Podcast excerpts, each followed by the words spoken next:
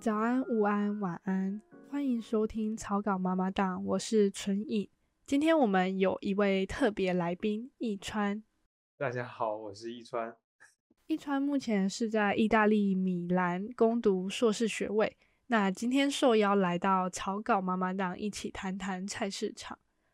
今年初，草稿妈妈档正式进入了第二季。那不仅讨论的面向更广，更新的频率也提高了。其中，城市城市这个系列是想要跟大家讨论不同类型的城市空间，还有其中发生的大小事。那有的是比较正规性的，像是图书馆、博物馆、政府机构等；有的则更为日常，比如说我们今天要讨论的菜市场市集，就属于这个类型。那为什么要讨论菜市场呢？因为菜市场呈现了一个城市最真实的样貌，它就像是一个巨大的日常展示空间。在这里，不仅能够观察到当地各式各样的食材香料，还能窥视这个城市人们的性情以及生活习惯。呃，虽然在我记忆里面，菜市场是一个比较脏乱的空间，但它同时也很有趣。像是小时候跟着妈妈去市场，就会跟老板闲话家常、杀价等等。那去久了，老板可能还会偷偷送你一些小菜、小肉之类的，就很日常，但又很有人情味的一个场所。呃，提到菜市场，当然都会想到小时候去那些比较，因为我是来自中国，然后去那些比较脏乱的地方，然后那边的食材都会有很大的味道。比如说，我就印象中那个。鸡的味道就很很臭，然后我就很不喜欢。但是同时，确实，当现在回想起来，会觉得菜市场是一个非常有人情味的地方。因为，呃，一般来说，大家去菜市场不是说去不同的餐馆去吃饭或者这样就到处跑，因为你肯定是去离你家最近，然后呃价格比较实惠、最方便的菜市场。所以它就是一个你经常去的地方，然后周边的人也都来这里，所以它是。某种意义上的一个社区的中心，然后它是会建立一个比较稳定的社群关系的，呃，不像比如说你如果是去一个大型的超商什么的，这些售货员什么，你当然也可能会认识他们，但是你跟他没有一个直接的对话，更多的就是去买东西、结账就走了。但是菜市场你每天遇到的都是同样的商贩和老板，然后或多或少就会建立起很多关系，所以就会比较嗯有人情味吧。然后就确实像春英刚刚说的一样，它就是。体现一个城市最呃底层的一个最日常、最烟火气的一个空间，所以我觉得这个选题还蛮有意思的。好的呢，谢谢导师的评价。什么玩意儿？好的，所以总结来说，菜市场的特点就在于你可以跟人交流，同时还可以观察人跟人之间的交流。之所以能够呈现出一个城市最真实的模样，就是因为每个人。他们都是最日常，可能穿着自己的睡衣，或是刚下班拎着一个公事包，然后就很直接的走进来，单纯的就是最纯粹的交流。我就是要买这个东西，然后跟你讨价还价，这种真实的样貌，还有这种人跟人之间的交流，就是菜市场一个很大的特点。所以这也是为什么呃这个系列的第一集，我们以菜市场作为一个呃出发点。对，我也觉得菜市场确实是一个非常重要的城市空间吧。虽然好像我们一般。比如说建筑系学生或者说设计课程里面不会太去讨论它，但是，呃，它确实它基本的一个功能就是大家的呃商业去满足一些日常的要买一些东西，在这个基本的功能之外，因为大家就是要很高频度的去交流，然后就是确实是像就像是一个城市的最底层的血脉一样，就是它是这个城市活力的一个象征。那一川，你平常会去逛市场吗？嗯，它确实是一个很有生气的地方，但是我自己日常的话，主要买东西还是去那个超市买，因为因为我在意大利，然后我也不通意大利语，所以然后他们也不太会英语，所以其实交流起来还是比较困难的。但是，呃，我平时喜欢做的一件事情就是我去不意大利不同的城市去旅游的时候。我会去他们的市场，包括你刚刚说的这种类似圣诞市集的那种周日的集市啊，去逛。然后可能我也不买东西，但是我就是单纯逛，因为你会觉得那个氛围很吸引你，就是很热闹，然后卖很多东西。我会观察他们卖什么，比如说像意大利这些至少在北部的这些城镇，他们的那些市集可能都会有很多，嗯，除了一般的一些，可能有的有食品吧，当然很多也都没有食品，可能很多是卖那种衣服，然后是很便宜很便宜的衣服，然后就有的可能是二手的，然后但就几欧，然后。也有一些卖各种各样的小东西的，然后有一些日常用品，包括锅碗瓢盆这种也都有。我就是会在里面就是随便逛逛、拍拍照什么，就会觉得这个氛围很好，就是好像这就是生活应该应该有的事情。嗯，我之前在德国生活的时候，也都是去附近的超市买菜，只有可能周末的时候市区会有市集，然后可能会去逛一下，但平常日常的购物需求都是在超市满足。然后超市跟菜市场确实是有一定的一个差异，呃，单纯以商品来说的话，超市更多的是这种单一式的大众化的呃商品，然后可能菜市场的话，它的呃各种商品的一个来源更加的一个多样，然后可能每一种不同的一个管道都在呈现一个呃城市的一个生活方式，呃，比如说之前在匈牙利去逛的一个。呃，市场它是由中央火车站去进行改造的，然后当地的摊贩呃前面就很多都会挂一种特殊的辣椒，然后是当地非常呃具有特色，然后在很多料理里面都会去加的这种食材，然后也因为在市场里面去注意到了这种食材，所以呃可能在餐厅吃饭的时候就会特别关注一下它有哪些呃食材去做成，然后它的调味怎么样。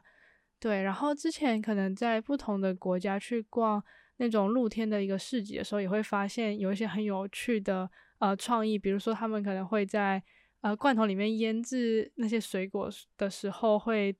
呃把水果可能剖切面上去有不同的一个形状，然后你就会看到他们的一个生活情趣。就我觉得很有趣的一个点，就是你可以从你可以在菜市场里面去看到当地人的一个生活方式，然后我觉得这是很有特色的一个呃事情。那确实是这样的，就是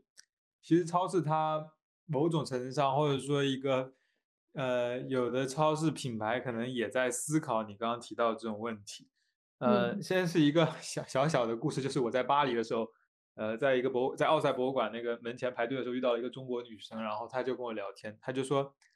我就问她，应该是她先问我这这几天去了哪，我告诉了她几个景点，然后她她就说她。前两天来巴黎，然后什么地方都没有逛，就去超市，去巴黎的超市逛了两天。然后他说，因为他去哪个地方都会先去那边超市，他觉得这个是能最能看到当地到底是呃真实的居民的生活是怎样的。所以就是某种意义上呢，超市也还是有这样一个能体现这样一些特点的，就我们刚刚讲菜场这些特点。呃，但是确实菜场是一个。就是我觉得它是一个更直接的体现吧，因为它不是经过一个包装或者说品牌，而就是那个当地的，呃，可能就生产这种食材的人，他就直接在跟你卖或者是什么之类的，所以就是这这一点会体现的更直接一点。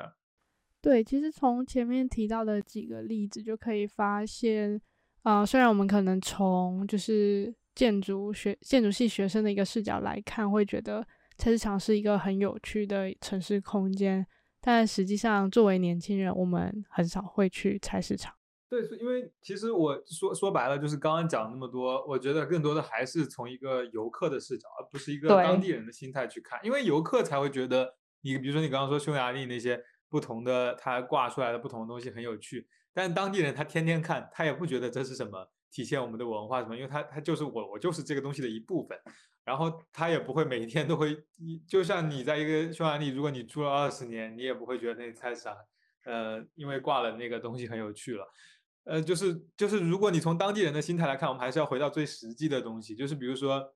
这个地方到底方不方便，它的价格到底便不便宜，然后它的东西到底新不新鲜，好不好？那我觉得，那超市当然是有优势的，尤其是在我们现在社会的这样一个组织模式下。它当然，我觉得超市很大的一部分就是第一个是因为它的品牌，所以它到处都开，所以基本上如果这个品牌很大，可能每个社区都会有，所以它就会很便宜，呃，不也不是很便宜，就是会很方便。然后在同时，因为它都是这些大量的批量生产的产品，所以比如说可能一袋薯片什么就很便宜，然后有的食材就是就是都还可以了。但是我觉得，呃，包括但是比如说有时候你讲到那个具体的食材新不新鲜或者好不好，感觉我自己的感受，可能你还是会比较相信那种直接跟那个，至少在我家的时候，就会觉得好像你直接跟那个商贩，他可能就这两天从农田拉过来的，你会觉得好像这个更新鲜一点，而且有的也不太贵，就是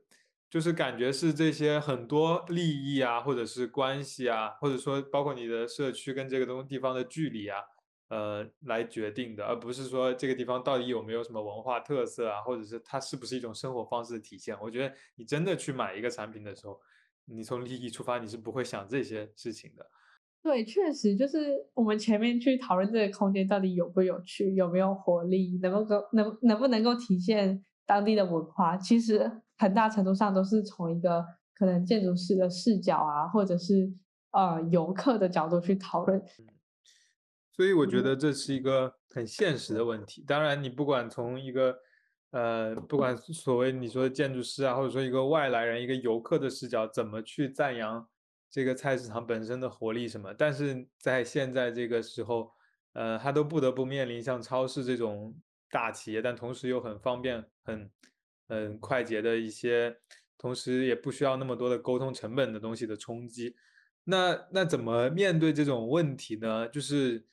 我觉得就是这确实是我们可以思考的一个点，当当然不一定是建筑师，可能很多行业都可以去想。然后感觉很多这种问题是类似的，就有点像是我们说旅游的时候，可能有时候呃外地人很喜欢的一些符号或什么，但当地人觉得这就是在破坏我们平时日常的真正的生活，就感觉有点像这种。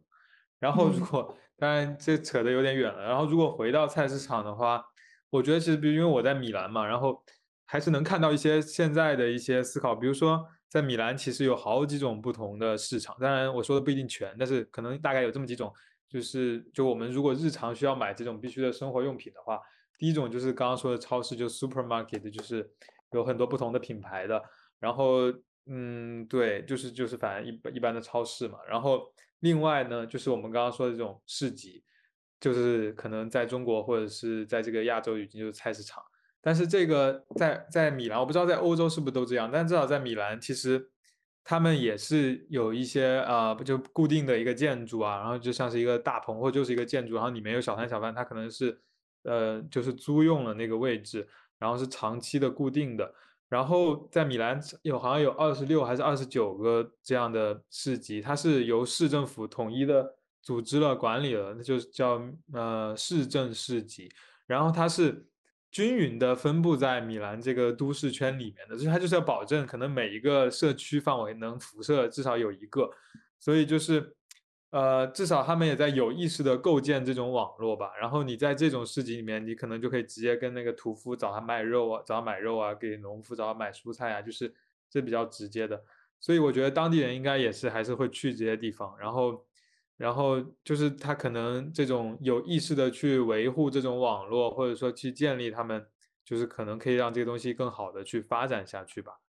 嗯，米兰的这个例子其实就是都市计划里面十五分钟生活圈的概念，它保证的是每个社区在十五分钟脚程的一个范围内，居民可以满足基本的一个食衣住行需求。但是，嗯，在这样的一个理念之下，其实不同地方的执行方式。差异性还是蛮大的，呃，我举几个亚洲的例子，比如说香港在呃构建这样的一个十五分钟生活圈时，有一些案例是将原本的呃室外菜市场转为室内的一个街市，然后跟公寓去做结合。那他会把呃市场去转移到公寓的可能地下一层，然后它能够保证市场的一个经营，也能够保证居民的一个基本的购物需求。但是，呃，北京虽然也是在建立这样一个十五分钟生活圈，但可能因为用地类型还有呃规划等各种的因素，其实它现在的做法大多是拆除原本的一个菜市场，然后原本的呃市场用地就拿来做其他的用途，结果这导致从一个城市的角度来看的话，实际上菜市场是逐渐从呃核心的一个市区被驱逐到郊区。然后取而代之的是大型的这种连锁超市，所以呃，这些超市实际上是在取代菜市场的，但它又没办法分布的像呃菜市场可能这么广泛，就是居民的呃生活圈可能更难被呃更难被满足这样子。对，然后这大概是从一个比较大，就是从一个呃都市的一个视角去思考菜市场跟城市的关系，然后我们也可以从呃比较小的一个尺度去切入去讨论。他卖的东西本身的角度去看，其实也还是有蛮多需要呃重新可能需要反思的地方。因为比如说米兰的这个市政市集嘛，当然你好像从城市刚刚讲这个呃分布的角度好像没有什么大问题了，但是我觉得它可能也有一定的呃衰落的因素，因为现在超市越开越多了，然后可能像我家旁边有一个 S Longa 是意大利的一个很大的连锁超市，而且还有个 Aldi 也是欧洲的一个很廉价的超市。然后，当你家旁边有很多超市，又有菜市场，你可能也不一定要去那个菜市场了。那这个时候，这个市集，它它到底还因为什么吸引我们呢？我觉得可能还是得回到我们最开始的出发点。虽然可能有一点是游客视角，但是确实就是跟跟别人交流，然后这种热闹的氛围，然后呃这些感受，可能是市集这个空间它永远都没有办法被超市这种东西取代的。那然后包括就是。所以，比如说我看到的，就是在意大利，就在米有一些新的案例，就是它的那个名字也叫市集，就是那个意大利语的词叫 mercato，就是就是就是 market 的意思。然后，但是它其实不是我们刚刚说的 supermarket，也不是这种菜市场，但它就是有一些呃，比如说在那个米兰的中央火车站旁边就有一个这样的市场，然后它其实就跟中国的美食街很像，它就是有一个大的空间，然后每一个。呃，小的商户占一个空间，然后他就是卖各种各样的意大利不同的呃食物，比如说拿破仑的披萨，然后可能就是佛罗伦萨的牛肚包什么，就是他就卖这些东西，它也叫一个市场，它主打的就是这样一个氛围，然后你可以在这里吃到很多不同的东西，然后都很便宜。然后另外包括意大利有一个品牌就叫 Italy，但是不是意大利的那个 Italy，是前面是 eat，就是那个吃。然后后面是意大利，然后他是把这两个词拼在了一起，就变成了 Italy。就是如果直译成中文，大概就是嗯吃意大利，或者是大概是这样。它这个品牌呢，就是在米兰，在比如说热那亚，在呃罗马，然后在意大利很多城市都有。它就是一个单体的建筑，然后里面有很多嗯开放的空间。然后它这个地方的，就是它打造的一个东西，就是它里面有很多小商小贩，然后。这些小商小贩都是像我刚刚说的美食街一样，就卖各个呃自己的食物什么的。然后同时就在这些商贩旁边就有一个原材料的去卖，就比如说你吃了这个嗯饼，你觉得很好吃，你就可以在旁边买它的这个饼，就跟你逛菜市场一样，但是把菜市场和美食街结合在了一起，所以它是一种复合的功能。然后同时又像你刚刚说的一样，它很有那种文化特色，就当地人我也去，因为我就可以去到美食街吃去买菜，然后游客也爱去，因为它有不同的。然后，并且他在每一个地方开的这个店，它都是不就是专门设计的，就是可能比如说你在这个地方开，它就有更大比例的商户是卖这个地方的一些当地的食物或者是食材，所以就是这这个好像搞得还挺不错的。然后我虽然嗯没有去过，但呃但我就是有经过过，然后但我觉得这个就就是很有意思的一种商业的模式。然后我觉得至少我自己呃单纯的会觉得。这种模式不管对当地人还是对游客，它都是一个呃很好的又很新颖的模式。它不仅是满足了我们刚刚说的生活需求，然后同时也增加了一些，比如说社交啊，然后包括餐馆的一些这这样的功能。所以它是一个很复合的空间。所以，然后它又保留了我们刚刚说菜市场本身跟超市不同的那种属性。然后同时你又可以很直接的去买到那种原材料，甚至他们还有一些烹饪的课程，就是会教你怎么像那些学习，所以就感觉更像是一个菜市场升级版的社区文化中心。然后我就觉得这种可能是一种转型的思路吧。嗯，我觉得这种复合式经营也确实是一种思路，就是嗯，可能从根本上去思考它应该怎样去吸引更多的人吧。就是我觉得。菜市场其实目前遇到最大的问题还是怎么样去吸引年轻人。年轻人都可以从网络上面就直接下单，然后我直接盒马或者是呃美团上面购物，就超市的东西甚至可以直接送到我家。所以重点在于就是年轻人应该就是年年轻人怎么样才会愿意去菜市场。然后我觉得比如说刚刚前面提到这种复合式经营，或者是嗯你去加入更多的。嗯，噱头嘛之类的东西，都是一种吸引的方式吧。你记得就是前一段时间在上海的那个物中市场？我不知道哎，我好像没有听说过。哦，就是，但但我觉得它不是一个可以永续经营的思路啦。就是，但也可以拿出来聊一聊。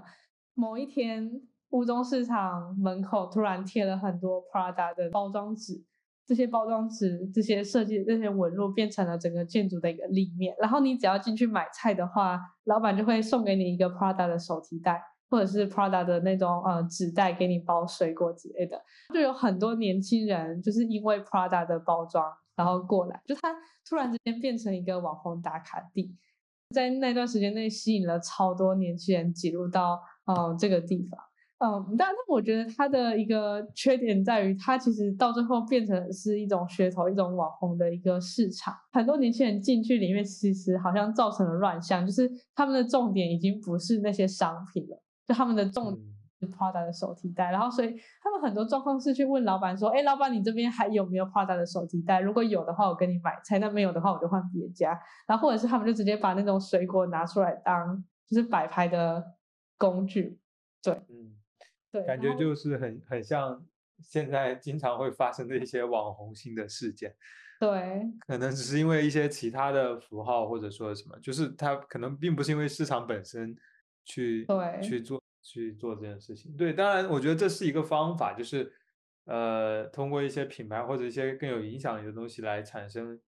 呃一个联系吧，能造成一定的流量，然后让大家可能。甚至如果能造成一些反思，可以让大家重新思考这个市集这个空间，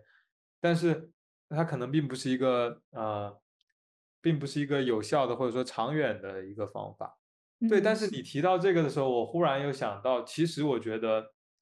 嗯，我们肯定是有这个需求，不仅是市场本身需要转型需要存活，而是其实人们本身也就需要市场，只不过可能需要的不不就不是这种。呃，我们刚刚说，就像以前这种一般的菜市场了，就是就算你干净，你很好，但是可能我在超市就能买到更便宜的产品，或者说能满足我需求的产品。包括超市肯定会开的比菜市场更多，所以我在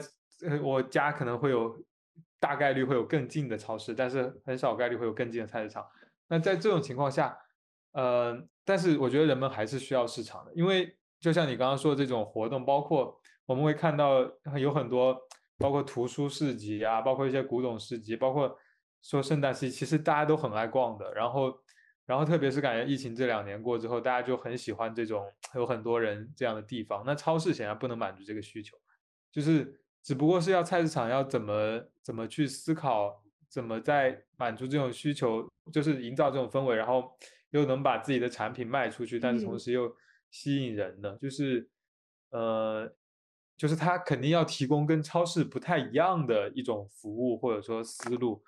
就好像就好像现在书店都会同时卖咖啡什么的，虽然我一直都不太理解这种行为，因为我感觉这是一个卖一个附加产品，但确实这是没有办法的困境。对的，例如你前面提到的复合式经营就是一个例子嘛，一边卖食物一边卖食材。但除了从商品的角度去思考，其实建筑设计也有利于菜市场的再生。比如说，MVRDV 在荷兰 Rotterdam 做的菜市场，它的外形有点类似于一个倒下来的水管。那它的这个管壁是居住的功能，然后底下呃中间那个空的部分是拿来做菜市场。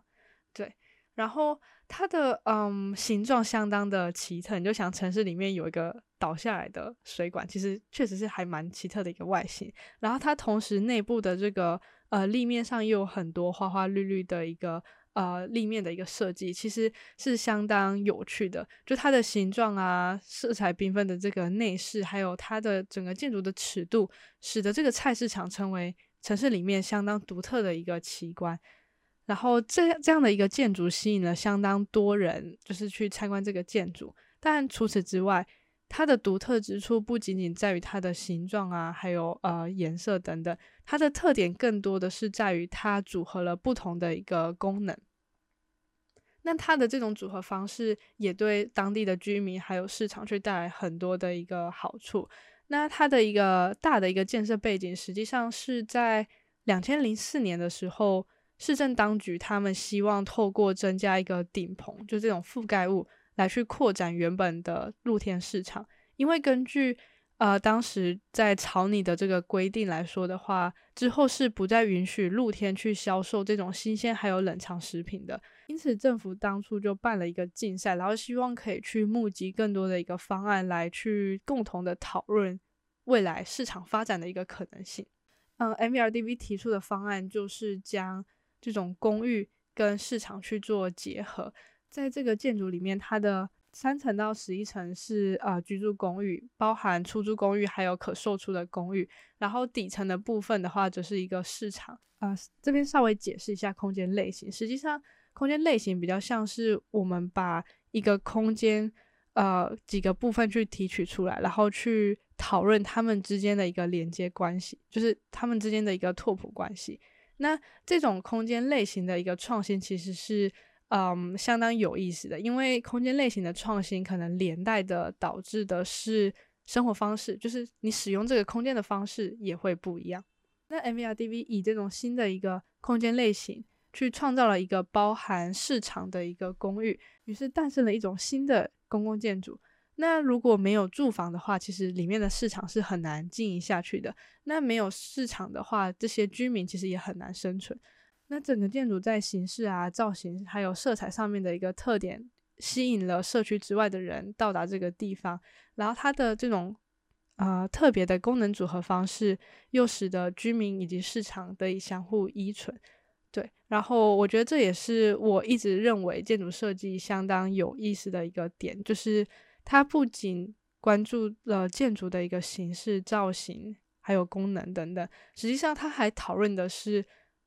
呃，功能之间会连连接到怎样的一个生活方式？还有这些功能的依存，可能又会对于社会造成什么样的影响？那这也是很多建筑师在做的。之所以鹿特丹的这个市场可以这么成功，就是因为它不仅考虑了建筑物理意义上面的这种形式造型，它同时还考虑了人们在里面怎么生活，还有这个市场以及居民他们之间怎么运作。然后这也导致了这个市场为什么这么成功，然后吸引了很多人。所以它旁边是住宿哦。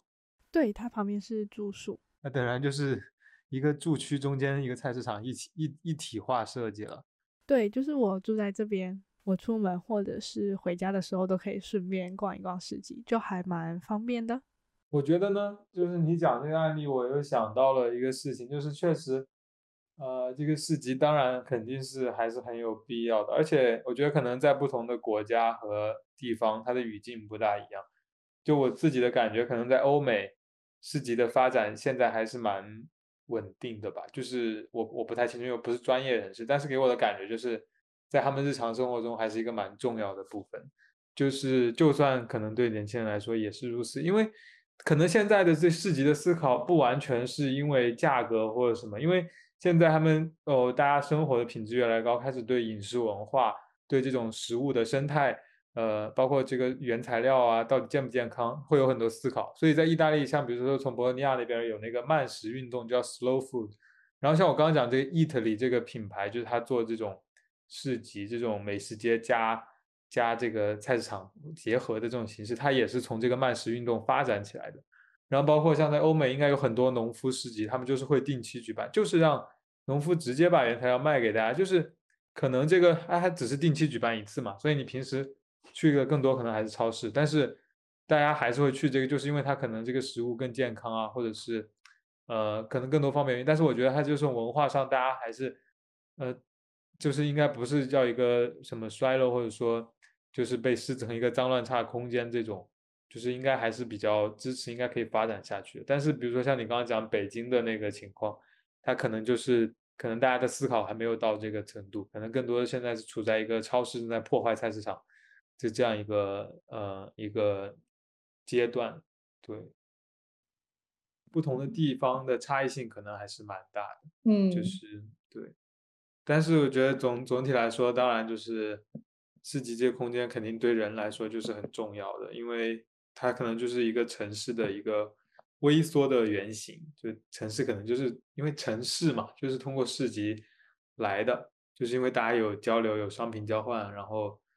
对，然后在现在这种虚拟世界的情况下呢，我觉得大家可能还是在某一部分还是需要现实生活中的社交的，